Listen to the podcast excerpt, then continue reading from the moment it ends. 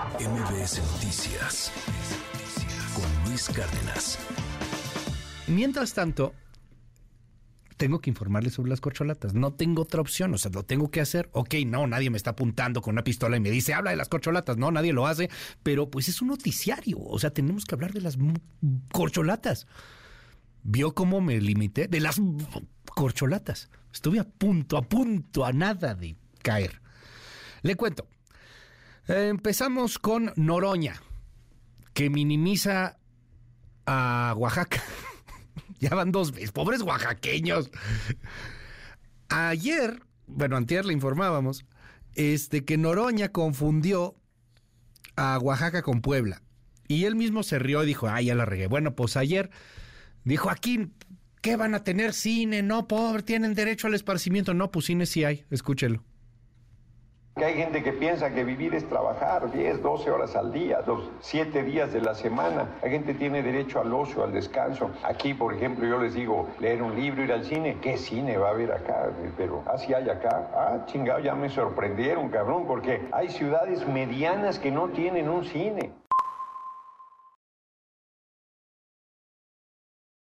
Le cuento que Adán Augusto López, que parece el clon de López Obrador, ¿eh? calca de López Obrador. Estuvo en Zacatecas y Aguascalientes. Ahí llamó a la unidad, rechazó los 5 millones de pesos de Morena también y hasta dijo que eso le va a tocar también a comunidades pobres en Zacatecas y en Aguascalientes. Escúchelo candidatos. De unidad. Vamos todos a construir unidos la fortaleza de este movimiento. Cuando caminábamos por todo el país, cuando fundábamos este movimiento, cuando fundamos Morena, no había viáticos para quienes, ni para Andrés Manuel, ni para quienes caminábamos al lado de él. Porque el pueblo es el que construyó y el que hizo fuerte y llevó a la presidencia Andrés Manuel López Obrador. Y lo dejo aquí como una muestra, porque yo sí voy a cumplir y les voy a rendir cada semana un informe pormenorizado de gastos. ¿Saben ustedes cuánto nos costó comer ayer? 75 pesos.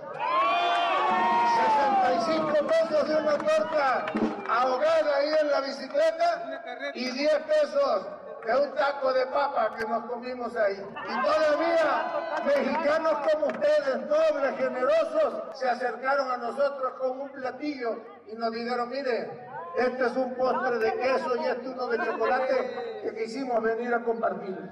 Así somos los mexicanos y así somos quienes estamos en este movimiento. Claudia Sheinbaum se reunió en Hidalgo con un grupo de empresarios. Aseguró que López Obrador terminó con la era del dedazo. Los presidentes de la República daban con el dedo el famoso dedazo. Decían quién iba a ser el sucesor o la sucesora. Los presidentes de antes decían, pues el candidato será fulano de tal. ¿Y quién lo decidía? Pues el presidente de la República. Él decidió, junto con nuestro partido político, que la hora del dedazo ya se había acabado.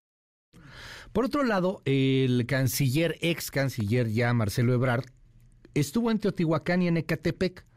Y ahí ahora no habló del hijo del presidente, ya no habló de Andy, pero sí estuvo acompañado del hermano del presidente, Pío López Obrador, el hermano que recibió sobres, cooperaciones para el movimiento, recordará usted. Respondió también a la llamada de atención que le hizo Mario Delgado en torno a las propuestas. Escuche. Dicen que no hagamos propuestas, ¿eh? pero que va a haber un recorrido por todo el país, o sea, como si fuera visita turística, si no va a haber propuestas, si no va a haber diálogo. Se inició un recorrido para dialogar con las personas a lo largo de toda la República para respondernos una pregunta. La pregunta es, ¿qué es lo que debe hacer la cuarta transformación? Bueno, pues de entrada lo que está haciendo la cuarta transformación que propone Marcelo Ebrard es tener continuidad de esa misma cuarta transformación con elementos muy inherentes a esa cuarta transformación. Sí, ya sé, parece trabalenguas. Pero qué raro, ¿no? El tema del, de Pío López Obrador, el tema de Andrés Manuel López Beltrán, del hijo del presidente, de lo cual ya respondió el presidente y dice, no se metan con mi familia, no apoyamos a ninguna corcholata. Pero tú ves otra cosa. Salvador Mejía, muy buenos días, ¿cómo estás? Luis, otra vez, muy buenos días, muy buenos días al auditorio. ¿Qué veo? Pues veo otro discurso, veo otros datos, veo otra realidad y veo el por qué la gente se enoja cuando, Luis, tenemos que tocar los temas inherentes a la... A, las, elecciones, eh, a las corcholatas, pero déjame, dame oportunidad de decirle, de mandarle un mensaje a la gente, al fin auditorio. Es que si nosotros no le ponemos atención a lo que está ocurriendo, corremos el riesgo de no poder tomar decisiones debidamente fundamentadas cuando nos llegue el momento de votar. Si tú estás absolutamente a favor de la continuidad del proyecto del señor presidente, infórmate porque eh, hay, hay muchas corrientes dentro de, dentro de la presidencia de Andrés Manuel, dentro de Morena, hay muchas corrientes, infórmense quién es, quién está diciendo qué y por qué. Si usted quiere votar en contra de Andrés Manuel López Obrador, asumiendo que hubiera algún candidato o candidato que, que, pueda competir por la presidencia, pues también infórmese de ello. Necesitamos hablar de, de estos temas. ¿Qué veo, Luis? Veo algo bien interesante. Eh, discurso, lo hemos platicado tú y yo varias veces en los últimos, en nuestras últimas conversaciones, lo hemos platicado detalle. Ya no se trata del cumplimiento de la ley, se trata de la narrativa. Se trata de quién ¿Cómo dice este? Para, eh, para comer pinole, a ver quién come más pinole, ¿no? A ver quién come más pinole. A ver, quién come, a ver, a ver o, como decía Fox, tragar sapos, víboras y, te, y tepocatas. Se trata del discurso político, Luis, y me parece bien interesante. Aquí sí tienes que andar chiflando y aplaudiendo. chiflando, pero dándole, pero que, se escuche duro, fuerte. es la narrativa. Es la narrativa. ¿Y cuál es la narrativa ahorita? tengo, tengo este caso de verdad que me parece digno de, de, horas, de horas de análisis. Eh, más, hasta con unas cubitas con hielo, pero como no hay hielo, pues, pues no hay cubitas, ¿no? Eso eh, deberían de hacer los candidatos. Denle, a, la raza Marcelo con hielo. Lleva hielo. millones. Gasten 5 millones de pesos en, hielo. ¿Cuánto hielo es 5 millones? Repartan, hielo. Repartan hielo. Esa es la campaña. Deberíamos de poner una consultora política, no como los del No como el Edmundo Jacobo que... Quiere poner su consultora. Ahí está, para gratis. candidatas, candidatos, candidates, compren hielo. Eh, Ebrard.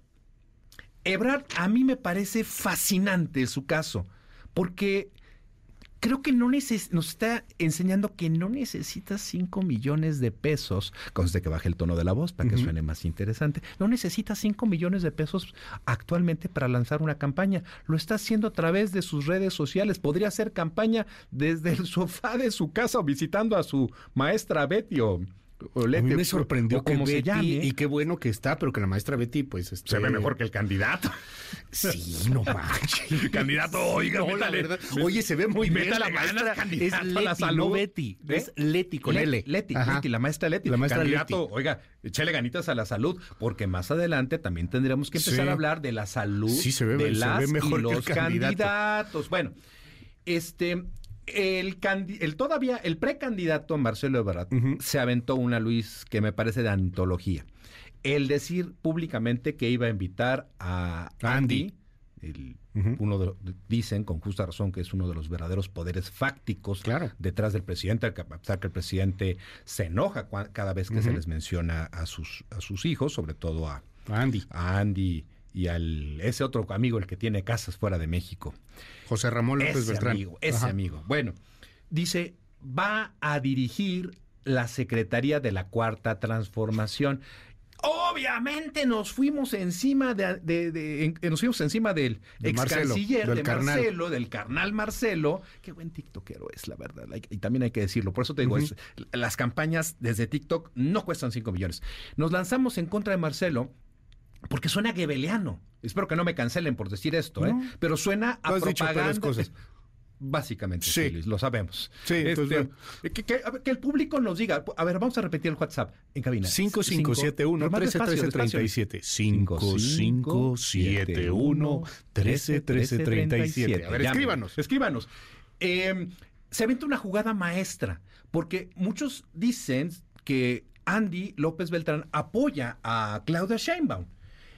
Hay contratos, fueron revelados por Latinos, de los cercanos de Andy, no de Andy, hay que decirlo, ¿eh? no de Andy, no de él, pero sí de los cercanos, De su amigos, su círculo. No tiene que ser él, es el amigo Sí, del sí, sí, amigo. él no Por hay eso lo nada, llamamos para- redes de poder, redes de influencia. Y son contratos con el gobierno de la Ciudad de México. se sabe que es cercano a, a a Claudia Sheinbaum. Uno ubicaría a Andy en el Si espectro tuviéramos que ubicarlo ahorita del una- lado de Claudia, claro. Por supuesto. Entonces, como tenemos la sospecha de que Andy, que ejerce un poder tras bambalinas fortísimo, eh, el jefe del SAT, ahora el próximo secretario de Agricultura, bueno, son muchos los funcionarios que han cercanos a él que han sido colocados Del trabajo también. y del trabajo, sí, es el, el nuevo, el, el más reciente, son muchos. Ahora bien, Luis, eh, Ebrard dice, voy a poner a, a- eh, a- a Andy López Beltrán a cargo de esta Secretaría de la Cuarta Transformación, en serio, para el nombrecito, nos vamos encima de él.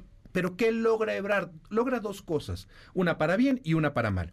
Para mal, integra un elemento de, eh, eh, de- dentro del discurso político de la corru- del combate a la corrupción totalmente negativo, porque se tiene esta percepción de que Andy López Beltrán ha colocado amigos, sus amigos han obtenido eh, diversos contratos de muy buenos bigotes los contratos, entonces está el- agregando un elemento negativo a su campaña en materia de combate a la corrupción. Ahí es cuando todos nos vamos encima de, de ese supuesto nombramiento. Nombramiento que en dos minutos es desechado por Andy y ahí es donde entra en juego el segundo elemento. Como sé que Andy López Beltrán está con Claudia, arrojo luz sobre de él y entonces se tiene que pronunciar diciendo yo no apoyo a nadie. Entonces abiertamente Andy López Beltrán, con todo el poder que puede o no llegar a tener, se ve obligado a hacerse A tantito hacia decir ya no apoyo a nadie, Yo no entonces ya apoyo a tampoco apoya a. Claudia, que no iba a salir a decir que apoyaba a Claudia. pero lo pero arroja luz o igual sobre un apoyo. sí, o igual y sí. Igual en algún momento, como salió Pío, Ajá. pues a lo mejor en algún momento salía Andy, Tal vez y está o salía José Ramón, y está inutilizando al menos en la carta. narrativa. En la Ah, mira. narrativa. Me parece un ejercicio con estas dos lecturas, con estos do- este doble impacto. Sí, la gente, el ciudadano de pie o el, o el este. El, el, El activista, el activista político de, de- de- de teclado de Twitter en contra de la cuarta transformación y está diciendo maldito, mil veces maldito. Sí, claro, tienes razón, ti- tienes un punto de razón. Pero vean este otro aspecto, lo que yo creo que es, es la in- inutilizó, bom- eh, bombardeó por este, torpedeó por debajo de la línea de flotación la visibilidad, tal vez, de Andy López Beltrán para con Claudia Sheinbaum. Y a mí me parece bien interesante que la gente se ponga a analizar, Luis, estas cuestiones. No solo se trata de salir a insultar a candidatas y candidatos. Se trata de que entendamos lo que está ocurriendo, porque hay, hay muchas cosas. Y no solo es esto, Luis. Eh, ahorita, yo sé que esto lo platicamos el miércoles sí. pasado, pero de nuevo en mi ruta para llegar a MBS me vuelvo a topar eh, con el espectacular de, de Adán. De Adán. Lo veo atrás del hotel este, que siempre se me va- del, Del del Ritz. Ritz. Me voy a aprender, Sí, voy a la aprender zona la próxima. fifí, ahí en Reforma. ¿Qué es fifí? Yo no, sé, yo no tengo cosas fifí en mi vida. ¿Cómo no? Ahí te la vives. Está bueno. Tú eres lo más fifí que tengo en mi vida, Luis. No, que la- Y eso ya es No, decir bueno, mucho. está horrible. Eh, ve- ve- Que- Sigo viendo los espectaculares de Adán. Ahora veo en la Ciudad de México, mm, si nuestros amigos del auditorio nos ayudan, qué pasa en sus localidades. Ahora los camiones de transporte público traen una foto de Claudia Sheinbaum con Andrés Manuel López Obrador. Y- es Claudia. Y otra de Brar también con el libro. Es su, su libro. Es todo, y, y, toda- y me queda claro que todavía los famosos 5 millones prometidos por Mario Delgado todavía no están sobre la mesa. Nadie sabe cómo los van a, a fiscalizar. Hay- No los van a hay- está la fiscalizar. regla de la regla de la regla del espérame, pero no te entendí, No pero aguántame tantito. fiscalizar. No hay reglas claras. Y lo único que estamos logrando con esto, Luis, es contaminar una elección que nos guste o no nos guste, va a marcar el cierre de una generación. Las perso- hay- habrá personas como, pues, yo tengo 51 años, sé que me veo mucho más joven, pero yo ya tengo 51 años. Yo sé que la próxima elección, mi próximo presidenta o presidente de México va a sentar las bases para el cierre de mi vida productiva y para mí tiene que ser muy importante y quiero que esté esta próxima elección de presidente o presidenta, diputados, senadores, pa, pa, pa, pa, pa, pa, pa, Ujú. quiero que esté ajena a intereses vinculados a delincuencia organizada, porque sabemos que la delincuencia organizada en la elección pasada y antepasada, es decir, en la presidencial y las intermedias, intervino. e interviene de una manera brutal en lugares como Sinaloa, como Tamaulipas. A nuestro auditorio le tiene que importar, Luis, qué está ocurriendo con los dineros y los enroques del poder. Dado que ya disparaste las teorías de la conspiración, porque te digo que haces peores cosas en algunas ocasiones, querido Salvador. Hay unas muy buenas, ¿eh? esta me gustó, WhatsApp. esta está buena, esta teoría, Ah, a ver, esta dale, dale. teoría conspiración está buena. Todas son teorías de la conspiración, estamos Esa- es que especulando. qué- Esto es lo que le llaman la narrativa. son. Esto es la narrativa, platicar, decir, esta es la narrativa. Esta está buena. Olvídense el mundo del, de- del serial deber ser. No, no, no. No, pero esta está buena. A mí, la teoría conspirativa que me manda esta persona, mm, mira, dice, yo creo que van a poner a Marcelo Ebrard como ganador, pero luego van a permitir que el INE, que ya dominan, impugne su candidatura, le quiten la candidatura y salga Claudia como la mártir. Órale, Ok. está buena. Ok, y eso le tiene que interesar a la audiencia. Sé ¿De verdad cansa, crees tú que no hay nadie mejor que los precandidatos de Morena? A veces creo que debajo del agua eres un morenista o que les ardió mucho los comentarios de Alito a los periodistas. Es contra tu- en contra tuya, en contra mía. Eh, pues de los dos. Aunque si es en contra tuya, tiene razón. ¿De que tienes razón? ¿De que, ¿De que yo soy morenista de closet? Es que también, Luis, no sé por qué, pero afecta mucho. No se trata de mentar madres y decir todo está mal, Sí, se no. trata, Se trata de, se trata, nuestra chamba, parte de Sí. nuestra chamba es analizar datos duros. Tú lo dices todos los días. Aquí les quedamos a ver las fake news. Esas, pues hoy no traigo, mm, probablemente mañana tampoco. Pero tenemos que analizar lo que está ocurriendo. ¿Y qué veo? Por lo menos, ¿qué veo yo? Veo lo mismo que en la elección presidencial pasada. En todos los cuartos de guerra en los que entro, la pregunta no es eh, qué candidato, candidata de la oposición va a ganar la presidencia. No, no, va a ganar. Nuevamente Morena va a ganar. Y vamos a. La pregunta que yo escucho es: ¿de qué vuelo va a estar la carnicería dentro de Morena? Esa es la pregunta que Sí, yo claro. escucho en todos los cuartos de guerra. No, a ver, esto parece el priato más recalcitrante, el priato de los setentas, el ¿Algo priato así? de los sesentas, el priato en donde en algún momento solo pusieron un solo candidato a la presidencia, no hubo ni siquiera oposición, porque Ah. tienes esa oposición tan desgastada, tan fregada. Y que no vemos que se está poniendo de acuerdo que está viendo, que la plataforma, que se ha invitado. Hace rato platicamos con el doctor Leonardo Valdés. Pues el doctor lo invitaron, él es un académico, ¿no? Entonces él va y pues va a tratar ahí de organizarle sus primarias. Pero hoy se ve esto como el priato más recalcitrante en donde era el mismo PRI el que ponía los candidatos. El PRI jugaba dentro del PRI a ver quién Los grupos avanzaba de poder o no se avanzaba. daban hasta con Exacto, la cubeta, lo mismo. el canibalismo político. Y, y no es mala onda, es que si usted quiere que yo le diga que Claudia Ruiz Massieu va a ser la siguiente presidenta Pues, de México, si quiere que le diga que Se Enrique digo, de la Madrid Pero de eso a que vaya a va a vencer y va a llegar Enrique de la Madrid, ahí donde Ah. está Noroña, va a llegar Enrique de la Madrid y va a decirle a los de a los oaxaqueños, voy a adoptar un pobre. Pues a ver, es la propuesta de Enrique de la Madrid.